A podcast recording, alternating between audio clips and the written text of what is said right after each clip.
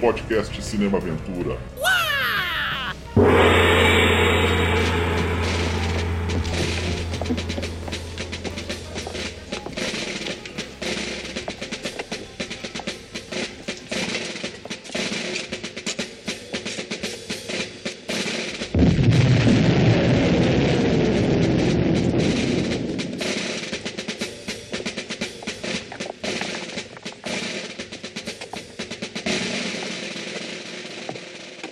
soldier.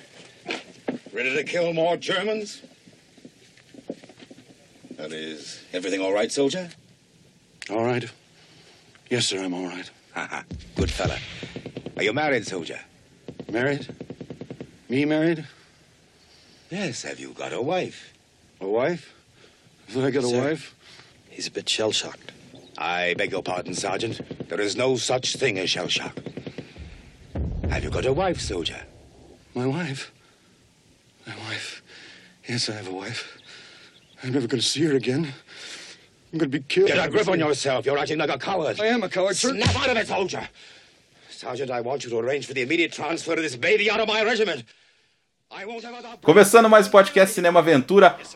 Hoje, o seu canal da ação, das artes marciais, ficção científica, policial, guerra, enfim, é disso que a gente trata.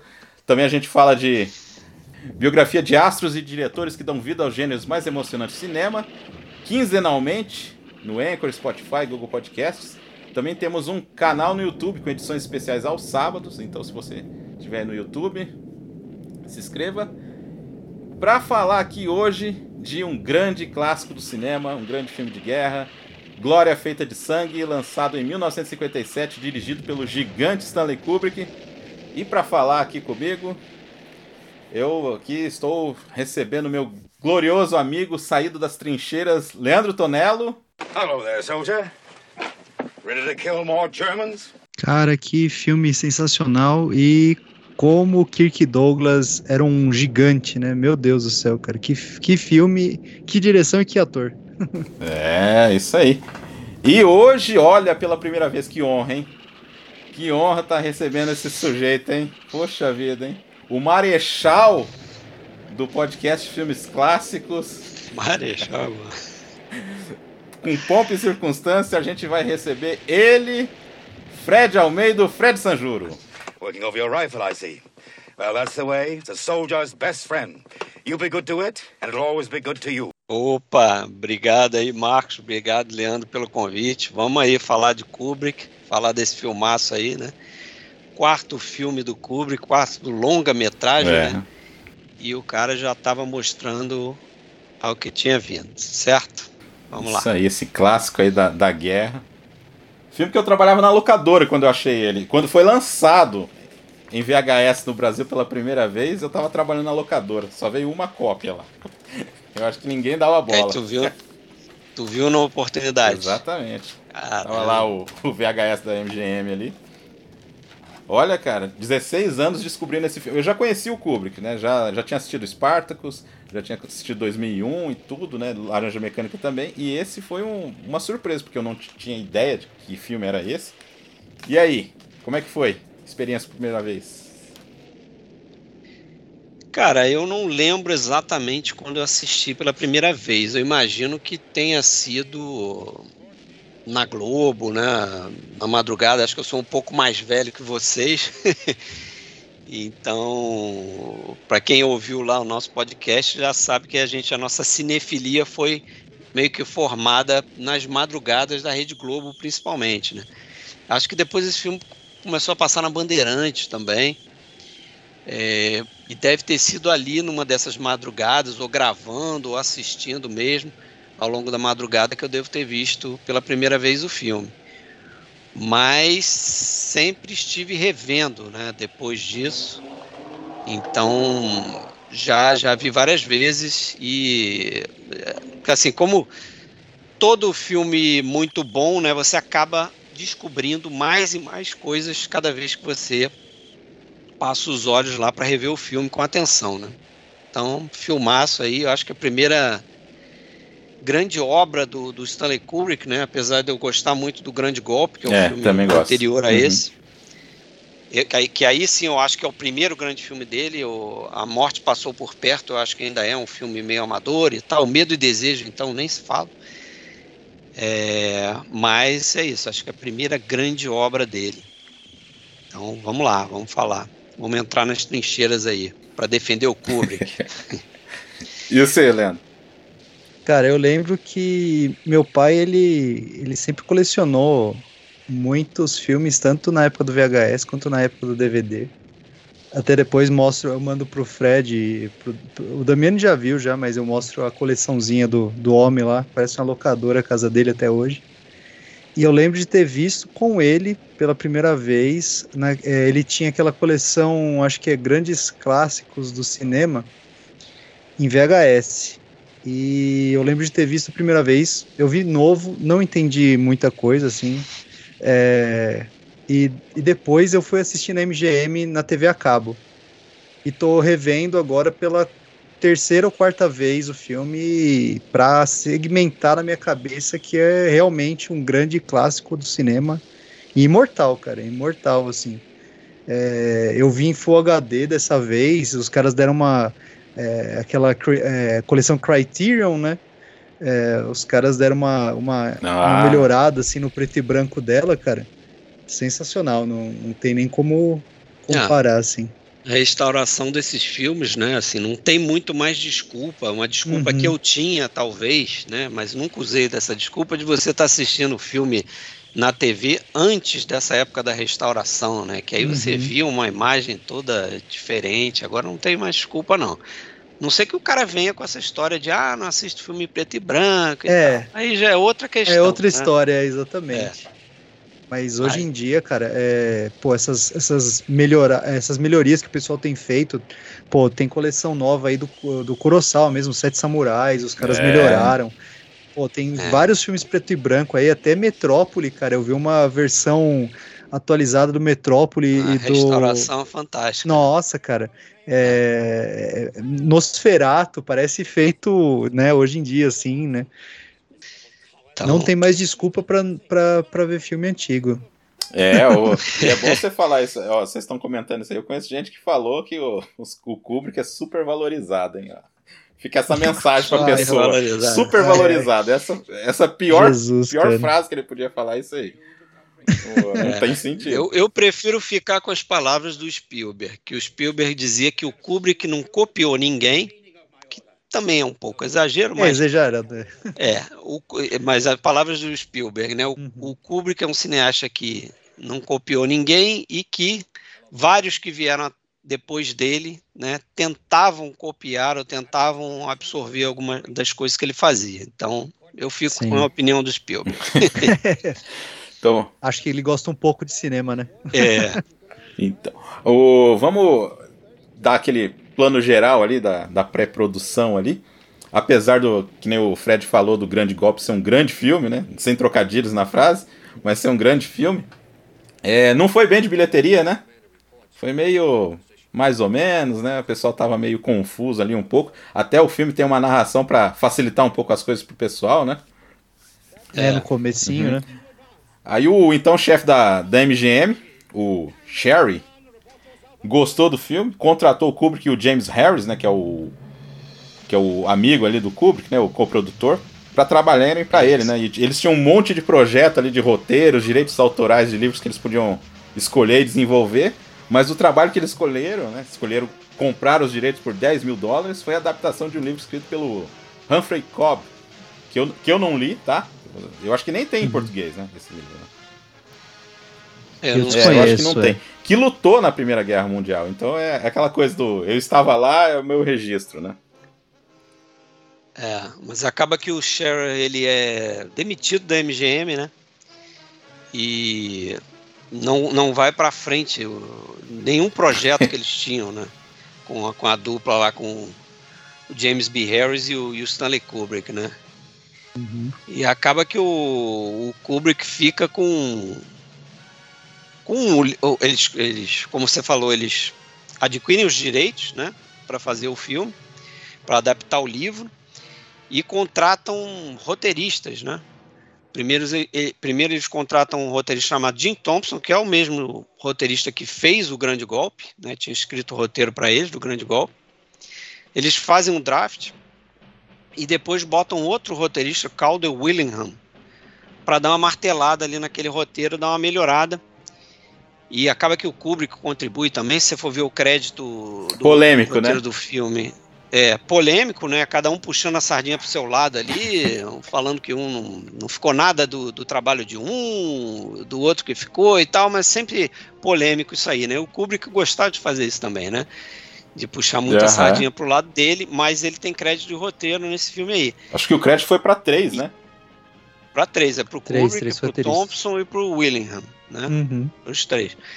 É, E acaba que eles levam esse roteiro para os grandes estúdios de Hollywood e nenhum deles topa fazer, né?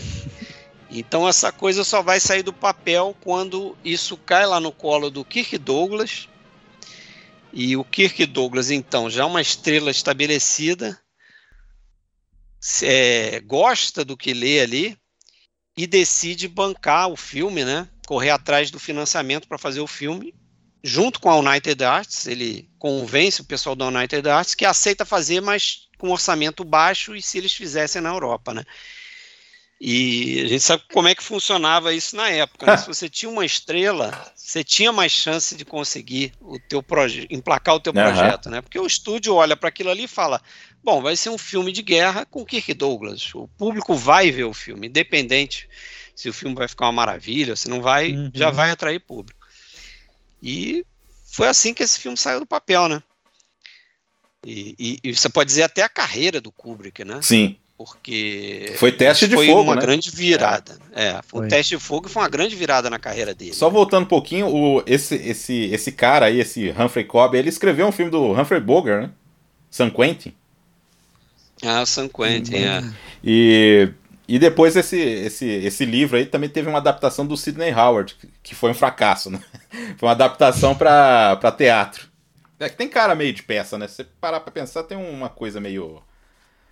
É, tem poucas locações Aham. ali, né? Tem poucos, poucos Uhum. ambientes, poucos. É.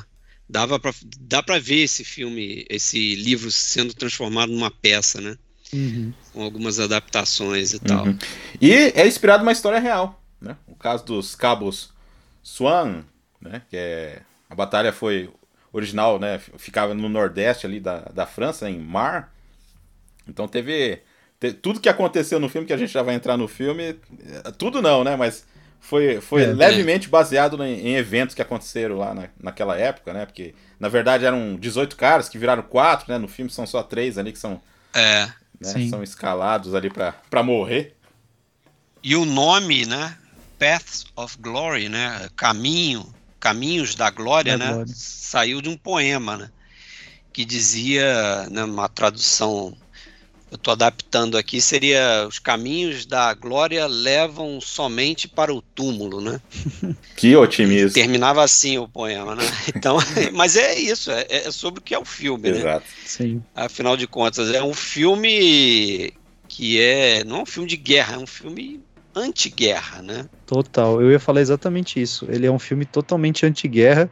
E eu acho a tradução dela pro português bem, bem safada, na real. Ah, eu acho legal, Glória cara. feita de sangue. Eu acho legal. Você não É, acha? Você legal. gosta? Eu até gosto, sabia? Cara, eu- Geralmente então. eu não gosto, mas É, é um bom nome, só que ele caracteriza já o, o, a- o total oposto do que o cara tá querendo vender com o filme, né? Que, que querendo fazer uma relação em inglês também, né? Se você for pensar, pô, Caminhos da Glória. Se É. você só ler o nome, você vai falar, ah, é um filme heróico de guerra, né? E é é, total o inverso tem disso, uma né? certa ironia ali, né? Total, é. Caminhos da glória e realmente glória feita de sangue não, não tem É, muito. ele, ele tem aquele teor mais de ação, assim, né? O que... É, que era bem da Também. época, né? Tinha muito título Exato, assim, né? exatamente. Mas acaba que ele captura muito mais é, essa ideia do final do poema, né? Total. Do Que que, é o nome original, Do né? que o nome original, Uhum. exatamente. O... E, Hum. cara, já de vi piores, Ah. já vi piores. Não, com certeza. porra. Nós nem vamos começar nesse É. caminho aí, que não é de glória, com certeza. É, tá. Mas, é, é, cara, Eu não sei se a gente vai entrar já no Não, filme. tem a escalação aqui do pessoal, do Então time. manda brasa aí. né? Aí o, o Kirk Douglas como o Dax, né? Que, cara, ó, eu vou, eu vou falar, vou falar a verdade, gente. É, eu gosto do Kirk Douglas, eu acho uma presença em filme, mas esse papel eu acho que é o melhor desempenho dele. Eu gosto da, da Montanha de Sete Abutres, mas esse aqui. É, Era um dos preferidos dele também, né? Ah, é? Ele, é, ele achava uma das melhores atuações dele. E é, pô, o Kirk Douglas é isso aí que você falou, né? Ele tem uma presença que. Eu, eu ontem eu comecei a ver o. O tempo, o tempo não apaga. Acho que é isso o nome em português ruim. O nome é The Strange Love of Martha Ivers. É o primeiro filme do Kirk Douglas. É, em que ele faz até um papel diferente, que ele faz um papel de um cara mais fragilizado e tal, né? E geralmente ele faz um papel contrário, né? Um cara mais forte, mais durão e tal. É, e ali ele já, ele já rouba a cena. Se você viu, não sei se o, o Leandro viu, imagino que o Marcos deva ter visto o Fuga do Passado, Sim. né, o, o filme no ar com o Robert Mitchum, que Isso. já tem uma, uma presença enorme. Pô, quando o Kirk Douglas está em cena, tu basicamente olha pro É. Kirk Douglas, né? Então, um cara de enorme presença, assim, né? Não, gigantesco, cara. Um- um- uma presença assim que é o que você falou, ele rouba a, a cena pra ele. Assim, apesar que de ter personagens icônicos nesse filme, assim, que tem atuações nojentas a nível, é, tipo, que te deixam enojado mesmo. Você fala, caramba, e você não vai esquecer do cara por causa disso, mas o Kirk Douglas é sensacional, cara. Aí É. tem o, o Ralph Meeker, né? Como Philip Paris, ou Paris, né? O Paris, né? Paris. né? é. Ele fez o Kiss Me Paris, Deadly e também tá no. Né, que é um noir fantástico também, né? O Kiss Me Deadly. Que aqui no Brasil é. Como é que. Agora a gente vai ficar puxando os nomes em português. É... Morte num beijo, né? Isso aí, né? Morte num beijo, esses, esses nomes horríveis. Mas esse O filme do Robert Aldrich. Aldrich né? excelente filme. É. O, o General Brulá é feito pelo Adolf. É, como é que é? Menju? Menju. Adolfo Menju, É, trabalhou muito com o Miller Adolfo Stone, né, esse cara aí, né? é, ele tem uma história já desde o cinema mudo, né? Fez muita comédia. Ele, tá Ele tem naquele- cara de bonachão, né? É, ele tem, É. tem uma cara de bonachão Ele mesmo. tá na primeira versão do Nasce uma Estrela, né? Uhum. Uhum. Na década 30. de 30. Foi indicada a Oscar para um filme que é a primeira versão de um, de um filme que depois o Billy Wilder filmou, né? Que é o, a primeira, Primeira página. página. Tem uma versão na década de 30, ele tá lá também. É um excelente ator, veterano já, Uhum. quase 70 anos, né? Quando fez aqui o Glória Feita de 100. É, acho que trabalhou com o Chaplin também, né? Acho que tem alguma coisa que ele fez com o Chaplin, cara. Trabalhou com Clark Gable também. Fez É, filme de É, faroeste. O cara tá aí ele. desde sempre. O, Uhum. É, tá desde o cinema é, o George McCreed, que fa- normalmente faz papel de um excelentíssimo fela, né? Sempre É. um fela. O papel mais, o mais, o papel mais marcante dele acho que é o Gilda, né? Uhum. É, e... É, mas ele já tinha feito filme com o Kirk Douglas, né? Ele fez o Chaga de Fogo, Uhum. William Wyler, que ele até contracena com o Kirk Douglas e ele é o vilão, né?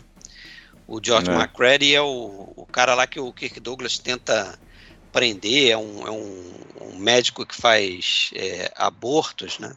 E aí o Kirk Douglas é um detetive, tenta incriminar ele e tal. Outra grande atuação Vocês chegaram né? a comentar Cara, esse filme, né? O Willy Wyler. Sim, sim. A gente fez ó, isso. A filmografia do William Wyler, é, um dos filmes Uhum. foi esse aí, Chaga Sei. de Fogo. Aí tem o Wayne Morris, é o cara que vai dedurar o outro lá, falar, não, ele tava, ele era covarde também, né? Uhum. interessante o papel dele, também outro fela no filme. O o, o Joey Turkel tá no filme, cara, um dos caras que mais trabalhou com o Kubrick, né? Pois é. O Jerry Turkle, quem o pessoal vai lembrar é o, o Barman. né? Barman é do Iluminado. Fez E- Blade Runner É também. o, fez o, o, o Tyrell. o Tyrell, mano. É, Tyrell. verdade.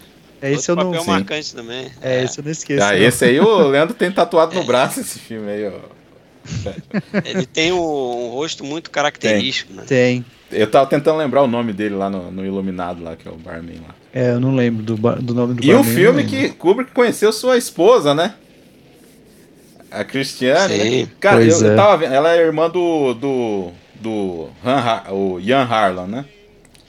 E aí eu tava vendo, ela é parente do, do Wade Harlan, que é o. um dos cineastas mais prolíficos da, da Alemanha nazista, que fez aquele O Judeu de Zuz. Caramba, Caramba, não fazia ela é ideia. sobrinha do cara. Cacete.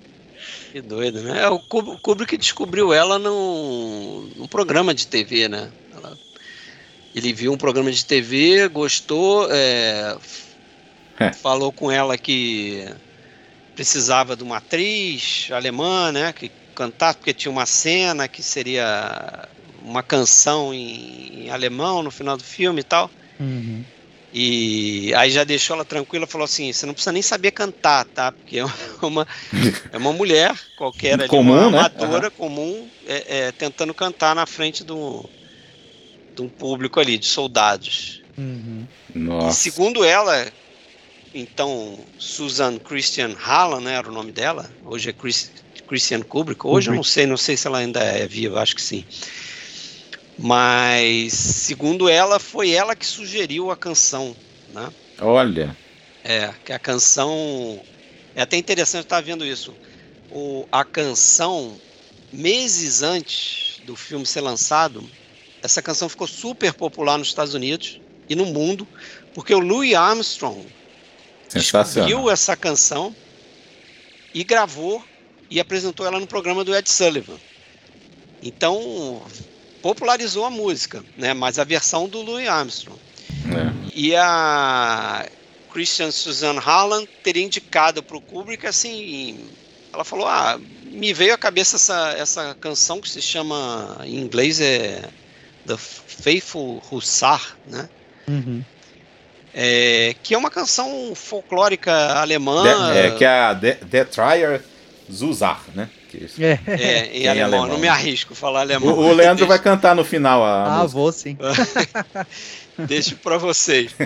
Mas era uma canção, tipo, muito popular na Primeira Guerra. O pessoal usava como, quase como um hino ali do exército, né? Sim. Então veio à mente dela, ele não conhecia nenhuma canção e topou. Ah, beleza, vamos nessa. E É, foi ai- interessante. Não, e É. ela condiz muito com o filme. A gente, eu acho que é legal falar mais dela perto do final. Aham. Mas ela dá um fechamento, assim, mesmo você não entendendo. E, É. é, e é legal isso, não entender, porque você tá vendo do contexto dos franceses ali. É, a gente fala mais dela no, no final aí do, do filme. É, e eu deixei por último aqui que eu queria ver o que, que o Fred vai falar do Timothy Carey. Timothy, Timothy Carey tem história, né? O Timothy Carey tá no grande golpe também, né? Uhum. É o sujeito lá que é o sniper lá, né? Sim. Que fica encarregado lá de matar o cavalo, não é isso? Isso, pra dar, um despistar cavalo. ali, né? né? Isso. Só que era um cara super complicado, né? Cara difícil de, de lidar. Era um, o pessoal gostava dele como ator, mas era. Ele queria sempre aparecer, né? É daquele tipo de ator que está em cena e quer roubar a cena, sempre quer roubar a cena para ele. Então, então naquela, naquela cena lá que eles estão no dentro da cela lá, né? Que tem uma Aham. refeição, a última refeição dos caras e tal, que chega lá um prato cheio de, de aquilo é pato, né? Uhum. E dizem que eles fizeram aquilo quase 50 vezes. 58 vezes, cara. 58, tá vendo? É. Porque o cara sempre mudava alguma coisa, atrapalhava e tal. E a história pior, né? Acho que é isso que você queria chegar, né, Marcos? Sim, É que ele, em, algum, em um determinado momento, ele fabricou o próprio sequestro. né? Ele deu um sumiço e depois a, a polícia veio bater lá na porta do, do James Caramba. Harris, né, o produtor do filme. Falou, ó, então tem um ator aí da produção de vocês que tá, tá sequestrado e tal. É, Foi sequestrado, né? Tá lá na delegacia e tal, só que ele não quer assinar lá o negócio lá, né, para ser liberado, para e nessa o James Harris ficou, pô, o cara não quer assinar e fica enrolando, fica enrolando, não dá pra gente ficar esperando ele para voltar para filmar, né? Eles já tinham feito boa parte das cenas com ele. E se você reparar, tem algumas cenas ali que eles botaram dublê, né? Tem Uhum. dublê. Tem um, tem um momento ali que ele tá voltado na parede, rezando, voltado pra parede, aquilo ali é Ah. um dublê. Uhum. Eles deixaram de filmar, porque a ideia deles era filmar cada um dos personagens ali que foi condenado ali, né, naquele julgamento. Mas eles teriam cenas Em flashback, naquela né? se- não sei se flashback não, naquela sequência da batalha que eles tentam tomar o, o formigueiro lá, né? Uhum. Eles apareceriam naquela Ah, cena, Aham. naquela sequência. Então você veria cada um deles ali, a, a atuação deles dentro daquela batalha. Isso não pode ser feito porque isso seria feito depois, seria uma das últimas sequências a ser filmadas. E o cara já não estava mais com a produção, porque tinha sido demitido. É. Eles pensaram, bom, não vamos fazer só cena de dois personagens e o pessoal vai estranhar que não tem cena com o personagem do Timothy Carey, né? Uhum. Então vamos tirar os três. Enfim, o cara mudou o roteiro indiretamente. Não, e eu fico imaginando um cara, um cara perfeccionista igual o Kubrick com um ator que dificulta Ah. a cena. Deve ser infernal pra todo Nossa. mundo envolvido, Deve né? ter ficado louco, né? Eu sou Deve Kubrick ficado. e Marlon Brando, já pensou? O Nossa, Kubrick com o Kirk Douglas já devia ser um problema, verdade. Nossa? Senhora. Mas ali o, pô, o, Kirk, o Kirk Douglas estava numa posição muito maior do que o Kubrick, né? E o Kubrick Exato. estava ali é, né, rezando ali para alguém aceitar o roteiro e tal, né? Tava num momento Aham. difícil. Até é, o James B. Harris ele conta isso numa, numa entrevista que quando eles fecharam lá com a Bryna, que é a produtora do Kirk Douglas, a ideia era que o, o Stanley Kubrick ia fazer cinco filmes para a produtora do Kirk Douglas, né? Dois filmes estrelados com, com o Douglas e mais três filmes lá depois. Acabou que não, isso não aconteceu, né? Eles fizeram Glória Feita de Sangue, fizeram os Pártacos. E, E cada um foi pra o- sua. É, Kirk Douglas liberou o Stanley Kubrick lá do contrato, foi, foi bacana. Pode ir embora que eu não quero mais saber de você. Chega, né? Não, é que Spartacus tem é outra história também, né? Complicada. É, cheio de coisa. O. Pô, sensacional, cara, o, o Timothy Carey. É, tanto que ele não aparece na batalha. Os outros dois você vê ali atuando em alguma coisa, ali, em alguma Sim. sequência já- eles já aparecem, mas ele não, você não vê, né? Uhum. É, você vê o Ralph Meeker na, nas trincheiras, né? Ele até É. quando o, general mirou, né, lá do George McCready desce lá para falar com as tropas e tal. O Ralph Meeker acho que tá ali naquela sequência. Sim, sim.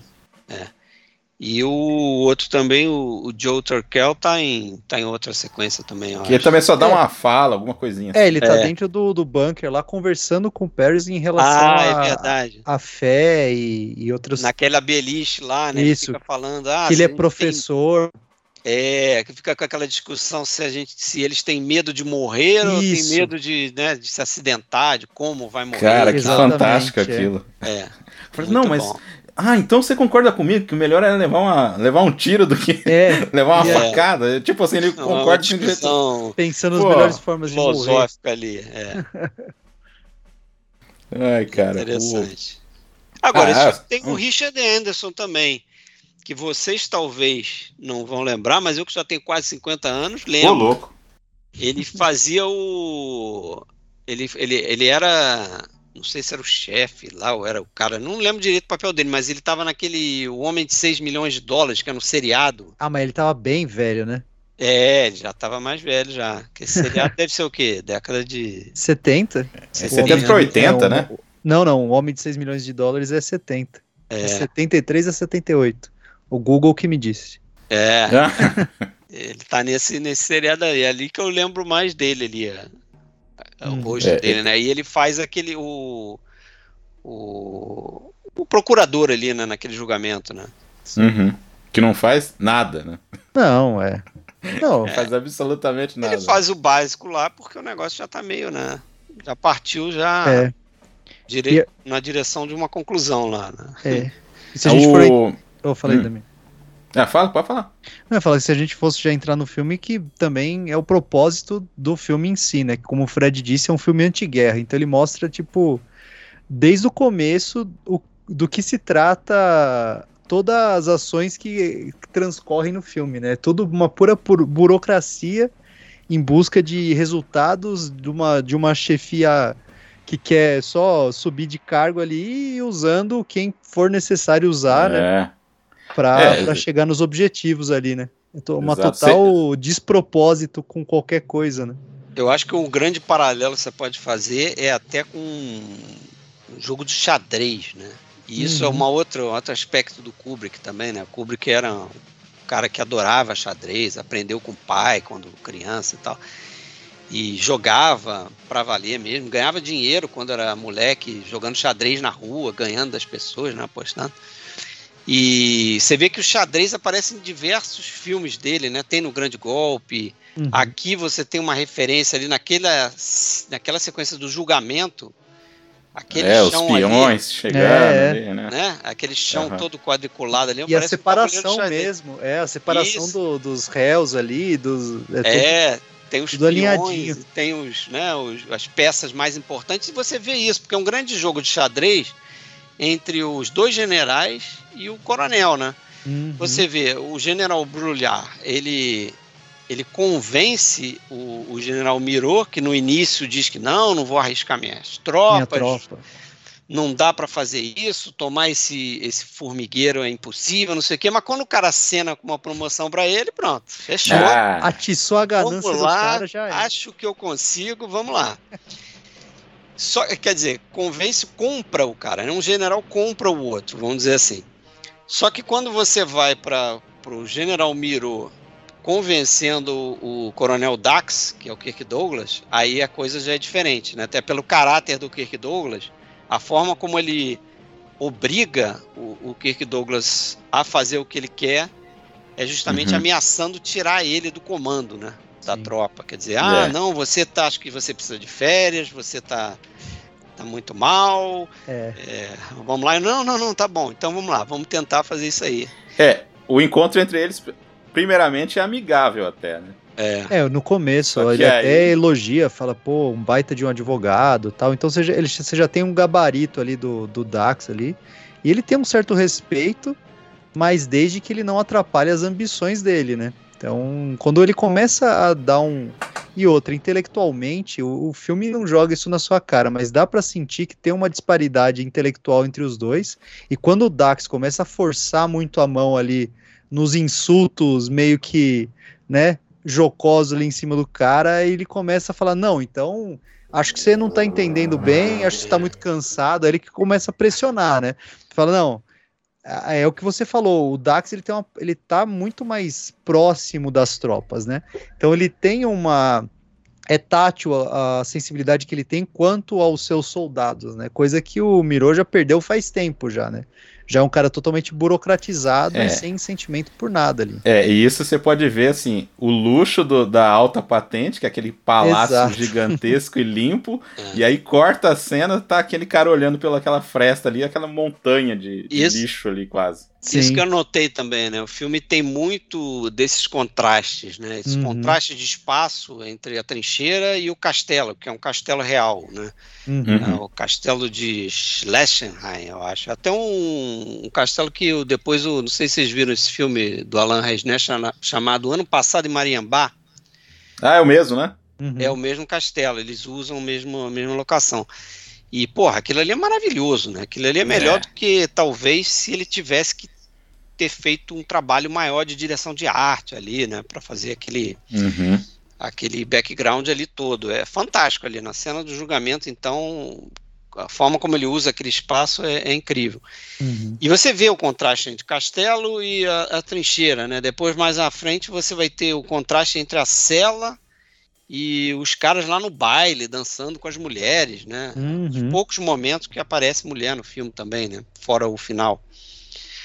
É, então ele está sempre fazendo esses contrastes, né? Tem um momento ali que eles estão jantando, comendo bem e, e, e a forma como os generais, o pessoal do alto escalão fala dos soldados é como se os caras fossem só números, né? Uhum. Tem Ah, até é. ne- nessa A se- produtividade, né? Quase um negócio assim, né? Não, É. é, totalmente. nessa sequência aí que a gente estava falando com o Kirk Douglas, que ele vai lá pela primeira vez para passar a missão e tal, As Ele fala porcentagens, lá, né? as- exatamente, ele fala as porcentagens, porra, você vai perder, eu imagino, 15% saindo das trincheiras, você vai perder mais 20% no meio, tantos não vão chegar, e o que, que o Douglas fala para ele? Você está dizendo então que mais de metade do meu batalhão vai embora, da minha tropa vai embora, né? Uhum. Tentando atacar um, um lugar só, né? Então. Numa é, missão que ele sabe que é praticamente impossível. Ele sabe que é suicida, né? É. Ele sabe que é suicida. E é, isso, é, isso, é, isso é foda também na, na, na, área do, na hora do tribunal. Que ele falou, ah, mas se os caras tivessem se esforçado um pouco mais, né? Até um, várias vezes é, é, é, falado isso pelo, pelo próprio Brulé também, né? Pô, mas vocês podiam ter se esforçado um pouco mais ali, porra. Né? Só que não tem noção nenhuma da situação dos caras falaria um negócio desse, né? É, Devia aí... ter feito uma hora extra, né? É, exato. É. é. Vocês Pô, não se esforçaram o suficiente. Batalha até... enquanto eles dormem, né? É. É, e é interessante você ver o, o, personagem do, do Kirk Douglas quando vai defendê-los até fala isso, pô, então você tem que me colocar também lá para ser executado, porque eu também voltei, né? Uhum. Eu também não prossegui. Então. O, o Fred, você falando de contrastes, né? E é legal que a, a, as duas grandes sequências de, de vamos dizer assim, de Steadicam. Não é um Steadicam, mas aquela, aquele Não. plano, né, da, do carrinho ali, né? Que ficou muito marcante pro filme. A primeira vez que aparece é, é, focando o general chegando ali, então tem toda aquela imponência. Quando ela aparece de novo no filme, é o ponto de vista eu acho que do Dax chegando do ali, Dax. aquela fumaça, aquela, toda é, aquela destruição. Já, já é outra situação, né? Outro ambiente, né? Exatamente. É, aquela forma de filmar ali as trincheiras, aquilo nunca tinha sido feito num filme de guerra, né? Não, isso é fantástico. Isso é... é então é uma inovação assim nesse sentido, dá um efeito bacana. É, eu fico pensando como eles fizeram aquilo, porque você vê que tem uma uma trilha ali, né? Tem uma trilha ali, não sei se de madeira e tal. É, que claro, teria numa trincheira mesmo, né? Tá para o cara não ficar pisando na lama e tal. Sim. Mas como eles mex... é, movimentaram essa câmera ali, porque como você falou, não tinha Steadicam, Steadicam só vai começar a ser popular na meados da década de 70, né, para é. frente, ali, rock, uhum. é, Toro Indomável depois, né? uhum. mas nessa época não tinha esse sistema, né, Steadicam, para quem não conhece, é aquele sistema de estabilização da câmera, né? É, então, pô, era carrinho mesmo. Agora, como os caras conseguiram empurrar com aquilo ali sem balançar a câmera, realmente. Enquanto o pessoal de pirotecnia tacava o dedo, né? Porque o, é. tudo explodindo em volta, terra caindo dentro da trincheira.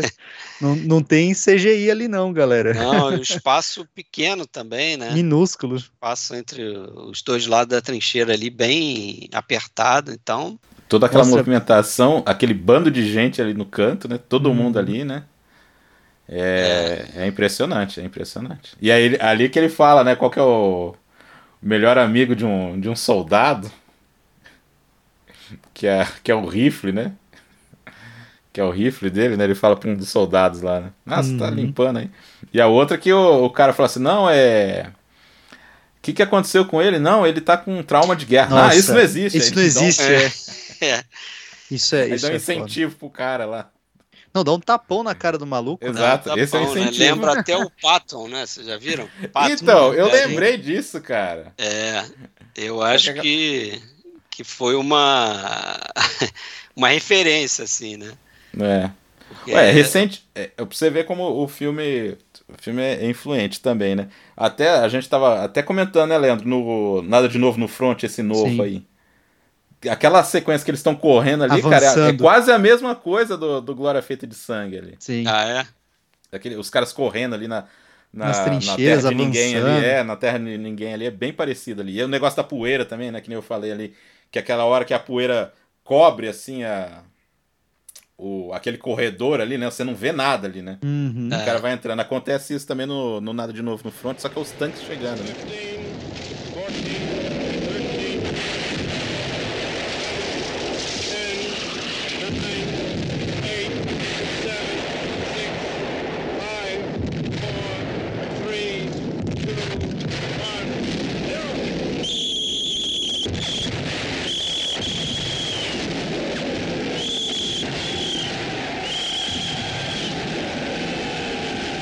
Cara, essa cena é impressionante também, cara. A câmera ali, eu acho que deve ter sido carrinho também.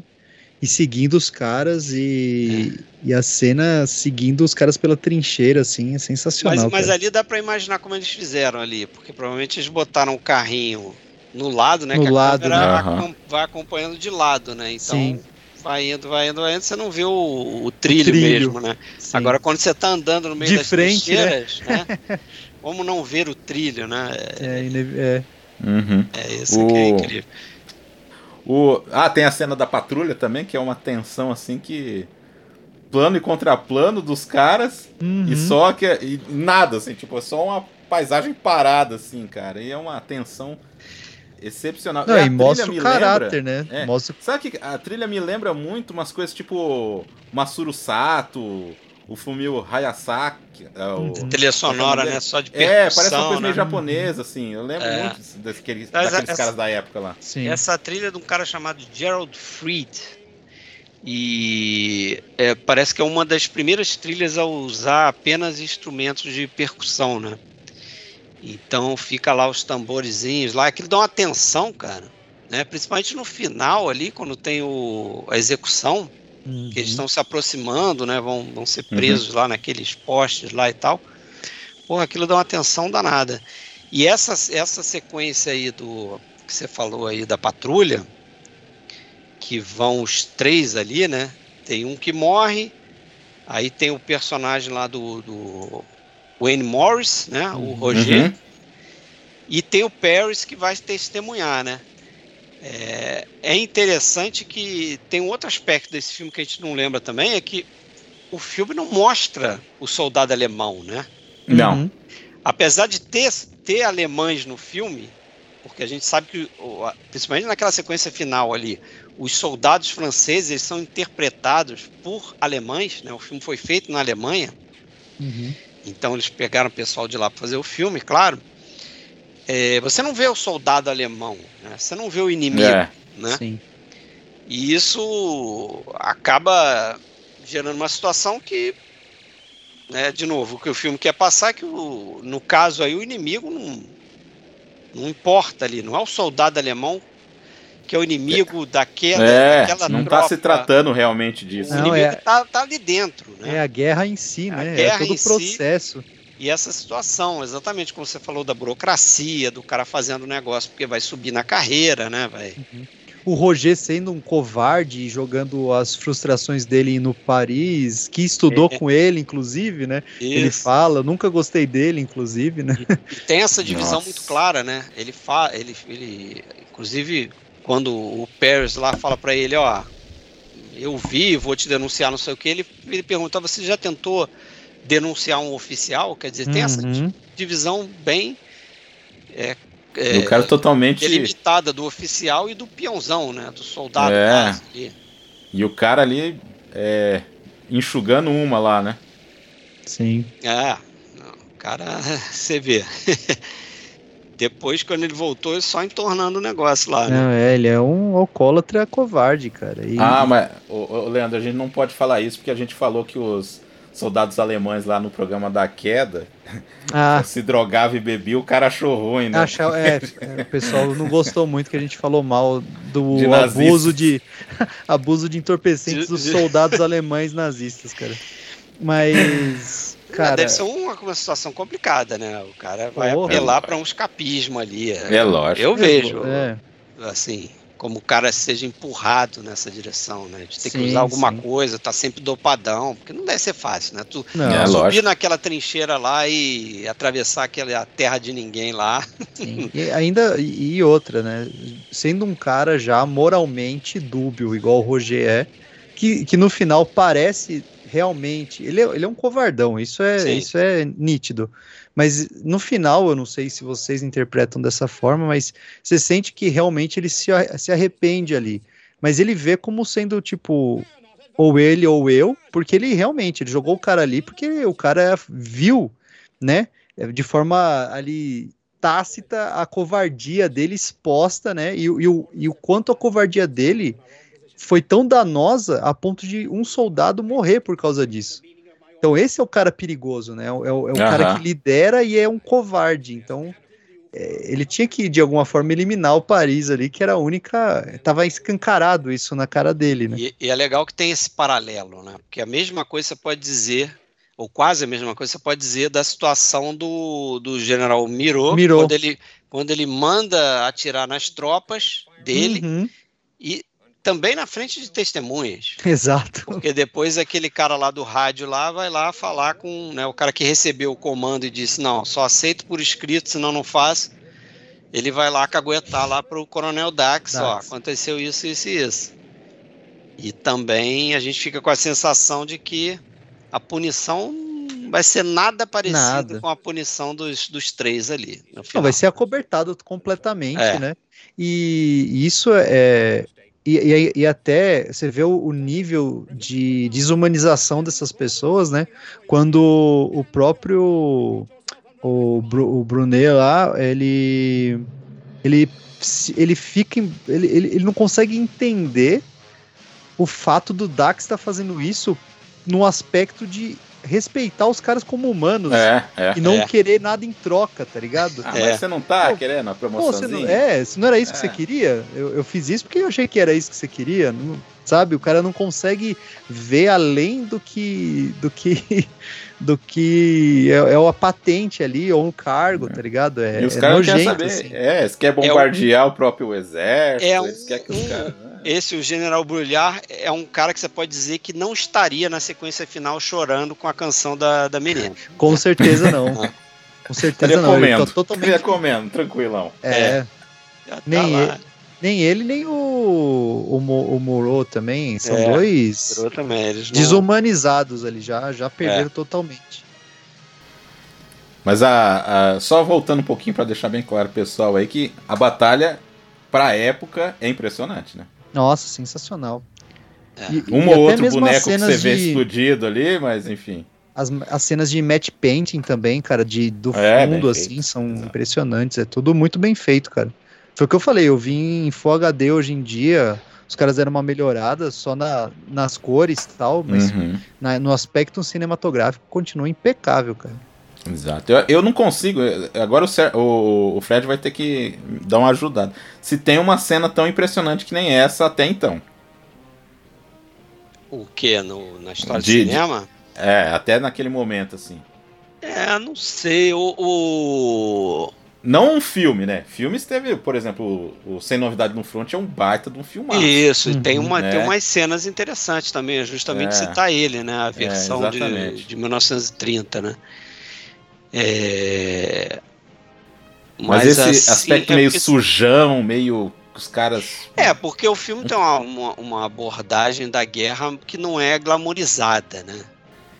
É. Eu não me Então- lembro se o Sargento York tinha cenas de batalha, assim. Então, Tem, não me tem cenas de tem, né? batalha, mas não. Mas é, é isso que eu tô falando, né? No, no Sargento York, o, a pegada ali é mais de glamourização, né? É, de, né? É, A isso. guerra como, né? Um, um Como horror, vamos falar assim. heróico e tal, né? A guerra como horror, eu acho que não, né? Aí Ah, eu é. faço, a- eu faço até um questionamento pra vocês. É, vocês acham que esse filme foi feito? Tudo bem, o Kirk gostou, ajudou o cara, mas é, na questão de aceitação, será que esse filme ele teria sido feito se fosse do ponto de vista do exército americano? O que, que vocês acham? É, sei não, hein? Porque é. É. muito corajoso a forma que ele, como ele interpreta a burocracia do exército e da guerra, entendeu? É, Num período que, pô, É. tinha não acabado de sair, mas, pô, tava muito recente ainda a Segunda Guerra ali, tinha muita... É, 12 Então, eu acho que- anos, né? É, É, falar mal da França eu acho que é mais fácil. Então, É é, isso mais que eu fiquei fácil, mas- pensando. Mas aí que tá, né? Você também tá falando mal da França com atores é, americanos sem sotaque nenhum. né? Isso Uhum. foi até uma discussão, foi uma crítica na época. Alguns críticos atacaram o filme nesse sentido. Ah, mas você tem pessoal falando inglês perfeitamente, Ah, mas, interpretando soldados franceses. Ah, mas, pô, Imagina né? o Kirk Douglas fazendo... É, pois é, eles, deci- eles definiram isso. Falaram, cara, não tem sentido fazer, vai ficar fake, vamos. né? Exato. As pessoas que assistem o filme vão entender que são soldados franceses, mas o filme é uma produção americana, então É, e isso aí- inglês. É, é ridículo. Esse filme, quando- Uhum. ele foi barrado no, na França. Na né? França, o é. governo É. francês fez um lobby é, pedindo para o United Arts não distribuir o filme. Então ele só foi lançado na metade da década de 70, foi quase 20 Acho anos. na, na Espanha também, né, Fred? Foi. A, a Espanha foi, mas aí já foi lá a questão do, do Franco, né? Franco. Aí é. foi a ditadura do Franco realmente que não. Esse filme anti-guerra, imagina, não vai Poxa. entrar aqui. Né, falando mal do exército, pô, louco. expondo, é porque tem essa coisa também, né? Por exemplo, o Winston Churchill, né, o grande primeiro-ministro lá inglês durante a Segunda Guerra, ele dizia que gostava do filme porque ele se divertia com essas é, patasquadas do, do alto escalão, entendeu? Que ele Aham. achava que era algo bem assim mesmo, na linha daquilo ali, quer dizer, o cara vai lá, ah, vamos atacar um monte tal, nem sabe qual a dificuldade, né? Quantas pessoas vão morrer naquilo ali. Então, ele via, o, o Churchill via isso, viu isso, né? É, enquanto ele estava lá envolto lá com a Segunda Guerra. Então, você vê, devia expor muita coisa ali que o pessoal de cima não devia gostar nem um pouco. né? E, e esse elemento do, do conflito é sempre um tema recorrente na filmografia do Kubrick, né? Um monte de filme fala sobre guerra ou conflito, né? Sim. É, É. sempre a mensagem de anti-guerra, né? Que ele, que ele tem. Barry É. Lyndon, tem um monte. Vê, O Barry Lyndon, né, que tem ali cenas de guerra, o Medo e Desejo, o primeiro longa dele é, é um filme de guerra, não sei se vocês viram. Ah, sim. Uhum. É, pô, Spartacus tem batalhas, tem sequência de batalha. Doutor Fantástico, pô. Doutor Fantástico, né? Que é, não, não mostra bem a guerra e tal, mas é sobre a guerra, a guerra Uhum. final, É o- a guerra Aham. nuclear, e o Nascido para Matar, né? É. É um filme de guerra no Vietnã. Que é, que é mais um, é, tipo uma demonstração de loucura ali e, e É. o que a guerra causa. Eu não acho tanto é, um filme anti-guerra por ele é um filme anti-guerra, mas ele tem aspectos da Mas tem guerra. um charmezinho ali da guerra, né? É, tem um tem glamourzinho, assim, Ele um tem pouco, uns, né? uns heroísmo e, uma- e umas, algumas falsas, algumas falácias da questão de treinamento, mudar alguma coisa do ponto de vista de sobrevivência e tal. É, mas, Mas- eu acho que ele foca nessa questão Mas e- do embrutecimento, né? Da loucura, É, é. do cara que Total. vai ali pro exército e é modificado. Você vê Dos- que é aquele, aquele soldado lá que se suicida, Não né? me entendam mal, eu não tô falando que Nascido pra Matar é Rambo 2, tá ligado? eu só tô falando que ele tem umas ressalvas ali, mas, cara, todos os filmes do Kubrick, eles lidam, eles... Dos filmes de guerra que ele fez, todos lidam de forma É, é. magistral com essa parte psicológica e do terror mesmo, né? Uhum. O... Bem, aí são selecionados três caras, né? Três azarados. Uhum. É, naquele. Cara, ó, quando. Quando vai nessa parte, eu não sei se vocês leram, mas assim, eu, eu consigo traçar alguns paralelos com o muro do Sartre. Não, Não, Eu não li li. nada disso, tá? Mas é uma coisa assim que eu quando eu, quando eu vejo assim, porque também tem a questão assim, quando eles vão lá pra, pra serem julgados, o cara nem fala que eles são acusados, né? Uhum. Já Sim. já É. fala assim, não, ah, todo mundo já sabe por que, que eles estão aqui, não sei o quê. No, no Muro do Sartre, que é um conto que ele lançou em acho que 38, 39, não lembro. Uhum. é, tem uma situação que os caras são entrevistados, são chamados, são entrevistados, e já é o julgamento. E os caras não sabem também. E são três Uhum. caras, então por isso que eu fico Eu lembrando. Tem o lance do padre também, que aí o cara falou assim, porra, mas eles estão preocupados se a gente tá bem de saúde, se a gente vai ser executado amanhã, É, coisas assim. o... no livro e na vida real, né, é, eram quatro, né? Eram Sim. quatro soldados. Inclusive no livro tinha um dos oficiais que se negava a, a indicar um soldado. Então acho que eles tiraram do filme porque no livro mostra que tinha uma saída, né? Uhum. Um oficial poderia se negar a indicar um cara. É, mas eu acho que na vida real morreram foram quatro mesmo, né? Uhum. É, executados ali. E mas é interessante, né? Esse negócio aleatório, cada um é escolhido por uma razão, né? O personagem lá do do Tim Carey lá é Timothy Carey é porque ele é meio diferente e tal, meio debochado, então vai você. É. O, o outro, o Ralph Mika, a gente sabe por quê, né? Uhum. A oportunidade que o Roger tem de, de matar a história dele ali, né? Uhum. Ele ser acusado pela morte daquele outro soldado. E o Arnaud, né, o que é o Joe Turco, não. O Turco ele, ele fala alguma Foi coisa. sorteado, né? É, ele foi sorteado, foi azar mesmo. Isso, isso. Por isso que ele fica tão bravo com, corrobora- com- Fala aí, com o Marcos. padre, né? É, então, isso que eu ia falar, corrobora com o sentimento que ele tá ali, né? Já é um cara meio, né? Pô, o cara é professor de matemática, pelo que eu lembro do filme. E ele já tem um, um viés mais é, é, racionalista, assim. E quando ele vê o padre ali, cara, Ah, e você vê o, o Paris lá, tipo, ah, não vai fazer mal eu, eu, eu rezar, né? Tipo, já, já É, tô aqui Ah. mesmo, né? Mano, eu eu naquela situação ali, eu acho que ia partir pro, pro estilo Turkey ali, mano. também, né?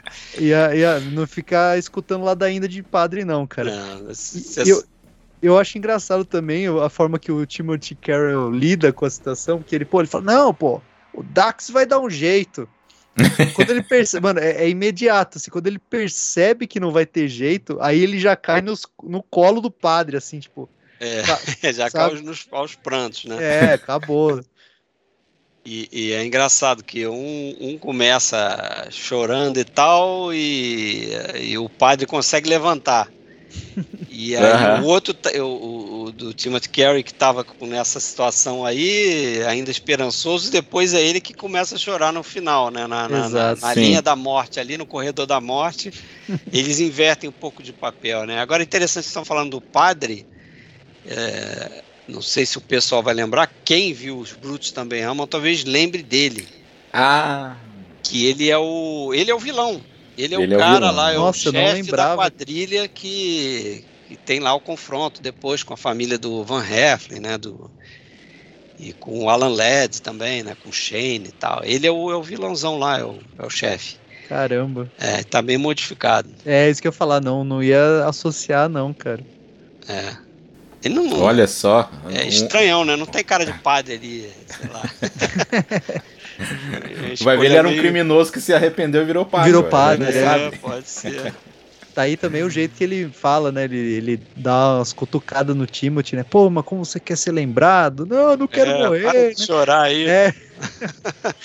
Até ele se meu o braço, saco, né? o cara fica pendurado no braço. Até ele. É. Dizem que aquilo ali foi meio improvisação, aquela. aquele- que o coisa fica lá pendurado no braço do padre. Do o padre. Scary foi improvisação dele, né? Dizem.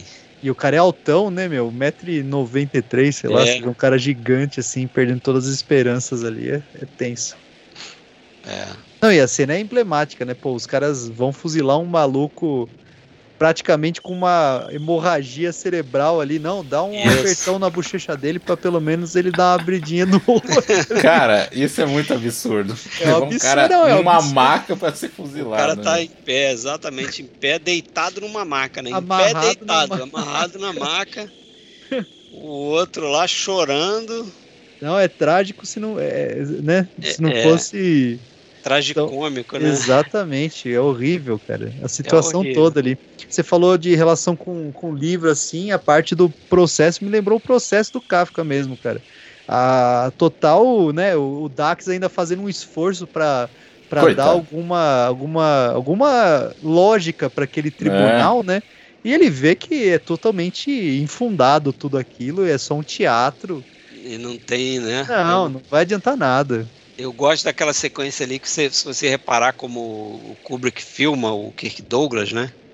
É sempre com a câmera de baixo para cima, né? Contra Uhum. plongé que eles chamam, né? Quer dizer, Exaltando ele, né? exaltando ele, colocando Uhum. ele acima, né? Então Sim. você, mesmo que não, que conscientemente você não faça essa relação, no teu subconsciente você vê Aham. a figura do Kirk Douglas parece né, maior do que ela é e tal. 1,70m de puro gigantismo, né? Porque, É. meu Deus, que presença. E aí você vê que os outros ele quase sempre está filmando de frente, né? Sim. Ou de Aham. baixo, ou, Ou de baixo. É. é. de baixo não, de cima pra baixo, na verdade. É. É interessante. É. É, eu acho que dá pra gente. Ah, tem a questão da- do. Do Dax terendo, tentando. Que ele acaba descobrindo, né? Porque que. Todo. O, o problema ali do general ter mandado bombardear as tropas. Uhum. Ele tenta conversar lá com, com o Com o outro lá. e não- né? É. E não É, não- adianta de nada, né? Nada. É, tem interessante isso, né? O Brulhar que começa com essa história, né? ele que traz a missão para o Miro, pro, e o Miro passa para o Dax, a missão de atacar o formigueiro. É, ou seja, ele é o grande responsável. Eu acho que, se eu não me engano, tem até um momento no filme que ele, ele, ele que dá o braço a torcer, dizendo: É, foi um erro de cálculo, a gente não deveria ter. É, no, no final. É nessa, nessa sequência, né? Dentro da, É. da, da biblioteca ali, né? Isso, É. isso. É, ele, ele reconhece o erro dele, mas a gente sabe que para ele não vai acontecer absolutamente nada, né? O Miro vai ter alguma complicação, Uhum. Porque acho que isso fica claro no, no final ali, né? Quando tem os três sentados e o. o Que é uma surpresa, né? Você acha que vai acontecer aquilo lá, né? É uma É, surpresa. Pra pois quem é. tá assistindo a primeira vez, né? É, uma surpresa, mas assim, você pode até imaginar se isso não é uma uma exigência do, do- da- daquelas do tipo de o vilão tem que pagar de alguma forma, né? Então, É. Uhum. E o Kubrick tava preocupado com o final do filme também, né? é, tinha esse É. aspecto também, né? O Kubrick queria um final onde os homens não fossem executados, né? Uhum. Mas o próprio Kirk Douglas queria o final como está no livro, né? É, não o final do filme, né? Mas o final do livro são os homens sendo executados. E parece que foi o Cal- Caldo, Calder Willingham, o roteirista, que convenceu o Kubrick a fazer uma sequência adicional, aquela sequência da moça cantando, Uhum. para não terminar ali com os homens sendo executados, né? Seria Uhum. a última coisa do Que filme. assim, tem uma melancolia, mas ainda é esperançoso, né? É, aquela, aquela sequência, a minha interpretação ali é de que ela dá uma levantada, né? Uhum. Porque você começa com aquela moça sendo empurrada para o palco e né, sendo apresentada ali como uma mulher objeto ali, né? Para os Sim. homens curtirem e tal. Os caras começam a babar, assoviar, não sei o que, a mulher e tal. E quando ela começa a cantar, mesmo eles não entendendo o que ela está falando na, na Uhum. canção, que a gente já comentou aqui, é, eles, eles se comovem. E o Dax, eu nunca, nunca fica claro para mim se ele está conseguindo ver ali dentro daquele ambiente, porque ele está do lado de fora, né? Se ele está conseguindo ver ou se ele- o que está acontecendo lá dentro, ou se ele está só escutando que o pessoal que estava subiando, não sei o que, de repente parou para escutar a moça. Uhum. Aham. Mas de qualquer forma, a mensagem que passa ali para mim é que ainda existe uma humanidade naquelas, Sim. naqueles soldados, né?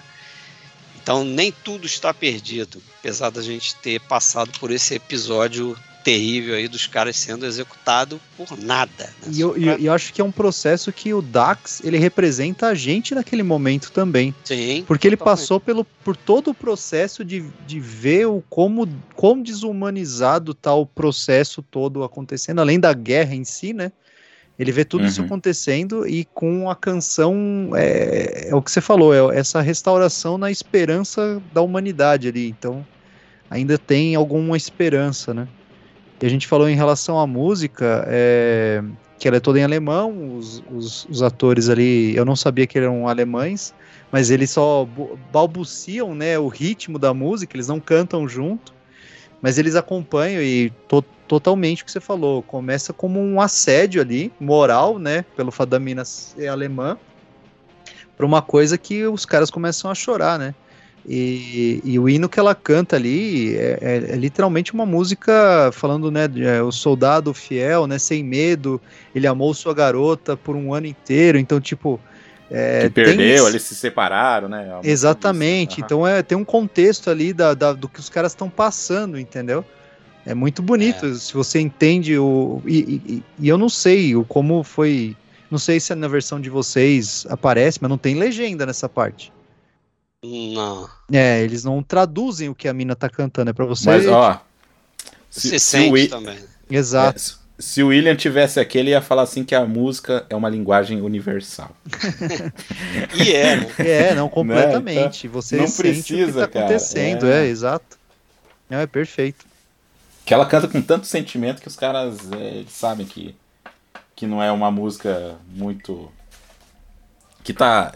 que tá, tem a ver com o que eles estão passando ali, né? Acho que tem esse lado, assim. Sim. Daqui a pouco o Leandro vai cantar a música. O- Não, eu só queria comentar um- uma coisinha também da, da cena do fuzilamento, cara. Porque assim.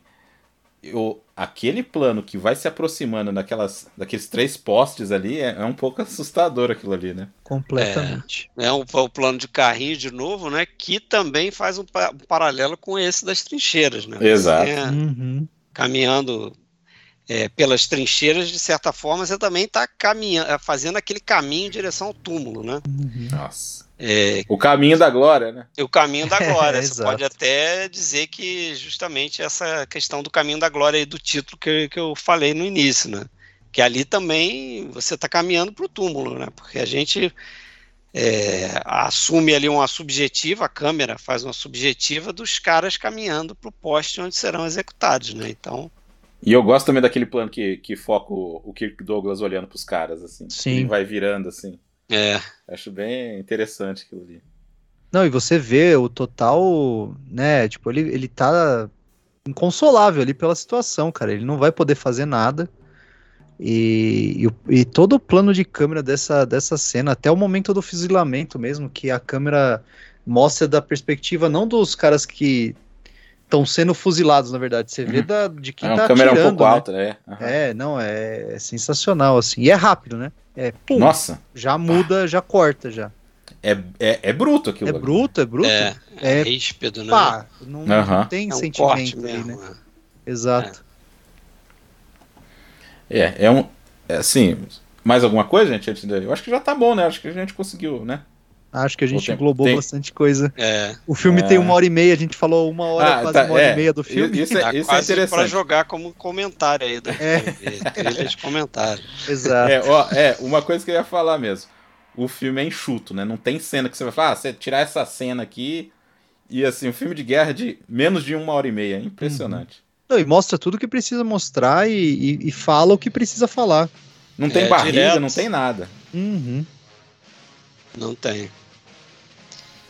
É As pessoas que não Hum. en- entenderão o final vão dizer que aquilo é uma barriga. Pô, mas como assim? Que que é aquele final, mulher cantando, né? Rolou. Mas aí, né? Aí você não Eu tá a- entendendo. É, mas eu acho que quem faz o esforço é que assim, cara, a gente, pô, a gente gosta de cinema, mas pra quem não gosta, algumas coisas são barreiras que se o cara consegue já tá no nível de, de chegar até o final do filme, ele com certeza ele vai entender ali ou no Vai, mínimo vai, vai, vai. É verdade, Uhum. é verdade. É, porque cara, tem barreiras assim que pro pessoal Porque, ó, o, o filme já é velho, né? Aquele negócio. O filme já Exato. é velho, preto É. e branco. Exato. Né? Do Kubrick super valorizado, né? Porra, a Primeira Guerra Mundial, não é nem a Segunda. Primeira, é, não é- é não é- mais velha ainda. Não é uma guerra heróica, né? É. Igual a Segunda Guerra foi, né? Ou uma guerra violenta, igual o o É. Vietnã, né? Porque os caras adoram classificar, né? Então, é, é- então assim, tem barreiras intransponíveis pro público geral ali que se o cara já se Isso, interessa é em ver, verdade. O cara não vai nem chegar no final. não chega, cara, não chega. Não. Mas assim, é. Mas assim, eu acho que a gente resumiu bem aí, mais ou menos, fez esses comentários pra galera aí. Falando que, assim, na minha opinião, tá no meu top 5 filmes de guerra, todos os tempos. Acho que do Kubrick. É difícil ganhar 2001 em Laranja Mecânica, eu acho. Mas esse filme, assim, se alguém falasse assim, esse é meu filme preferido do Kubrick, eu falei assim, não, beleza, você tá certo. Uhum. Porque É, realmente eu não, é eu não espetacular. sei se. É, o Kubrick tem muita coisa boa, né? Boa, é difícil Não. falar, cara. Por exemplo, É. o Barry Lyndon, eu acho Filme que cresceu bastante pra mim, excelente. hein, hein, é, apesar do ritmo, né? Passou a gostar mais. É. Ele tem Mas- uma coisa meio laranja mecânica, né? Ele tem uma coisa de sátira, assim, de ser meio humor Tem, negro. Ele tem, uma tem. coisa assim que.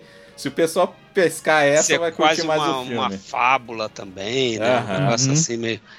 É, mas eu, por exemplo, vou dizer o que, que eu colocaria ele na frente de quem? É, eu prefiro Glória Feita de Sangue ao Lolita, por exemplo, Ah, sim. Uhum. De sem Olhos Bem dúvida. Fechados, Ah, Esse é fácil também. né? O Medo e Desejo Mole, A Morte Passou por Eu perto. acho que o pior é o também. medo e desejo, né? É. Pior é o Medo Pra Desejo. mim, o pior dele é o Medo e Desejo, mas é compreensível, né? O filme, É. esse sim, uma guerra, né? Fazer esse filme. Né? É um filme totalmente amador, ele fez várias coisas ali no filme e tal. Com a equipe também bastante amadora. Tudo muito enxuto ali, né? É, sem dinheiro, né? É, sim. Não Dá. dá. pra entender. Eu gosto mais do Glória Feita de Sangue do que o Spartacus. Eu acho que o Spartacus tem os problemas e tal. Uhum. Mas, mas é aquela coisa também, Spartacus, direção do Kubrick, mas não é um filme do coração Do dele, Kubrick, né? Do Kubrick, É. é. É mais do Kirk Douglas. Esse sim, o Spartacus é mais do Kirk Douglas do que do, do Kubrick mesmo. Uhum. É, eu prefiro ele ao Nascido para Matar também. Também. É, então. É. Do meu, tá no meu top 3 aí do Kubrick aí. 2001, Laranja Mecânica e ele. E eu acho que não. Eu acho que eu, eu colocaria 2001, Laranja Mecânica e hoje eu colocaria o Barry Lyndon, talvez. Olha só o Caramba. Berlinda. Eu passei a gostar muito do Barry Lyndon. Ah, legal, cara. O Iluminado eu gosto bastante também, né? Também, É, também. Doutor. Fantástico também, sempre gostei. Ele estaria no meu top 6 aí, cara. Como o sexto. Ó, o, Mar- o Marce- o Marcelo ia falar assim pro seu, Fred. Ah, mas o, o Doutor Fantástico só é bom por causa do Peter Sellers, ele ia falar. Não, Que é isso? que. Imagina. Tem que o Peter É, Sellers faz três papéis ali, né? Caraca. Só não cozinha no filme, né? Ele faz de tudo no É. filme. Não, ele É. não. Assim, difícil de ver o filme sem ele, né? Sem o Peter Sellers ali. Exato. Uhum. Que é um diferencial ele fazendo três papéis, né? Putz, mano, sabe o que a gente esqueceu de fazer, Damiani? Hum. Falar onde tem, cara. Pô, tem no Netmovies, de graça, o Glória Feita de Sangue, cara. Ah, já- ainda tá gravando, então você falou aí, ó. Viu? Tá, tá falado. Tem, tem lá, pra quem quiser ver de graça, no, no Netmovies, hein? Só Pode tem fazer propaganda. Jabá aqui também, não?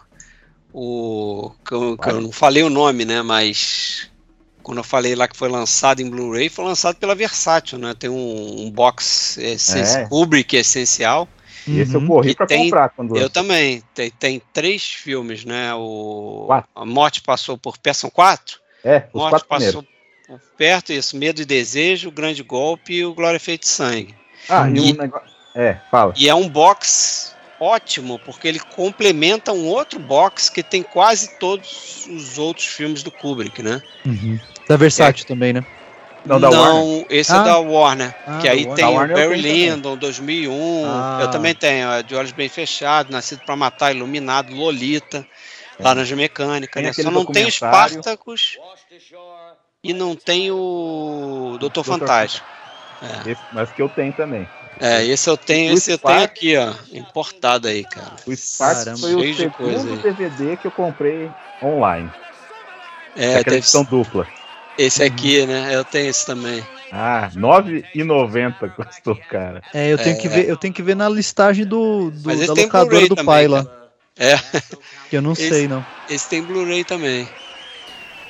Então eu só quero agradecer. Fred, ó, prazerzaço tá- ter você aqui, cara, porque, pô, se o Cinema Aventura meio que é um filhote aí do, do podcast Filmes Clássicos, então, pô, te receber aqui foi uma honra, cara. Valeu mesmo, espero que você Eu, desbrave outras batalhas aqui.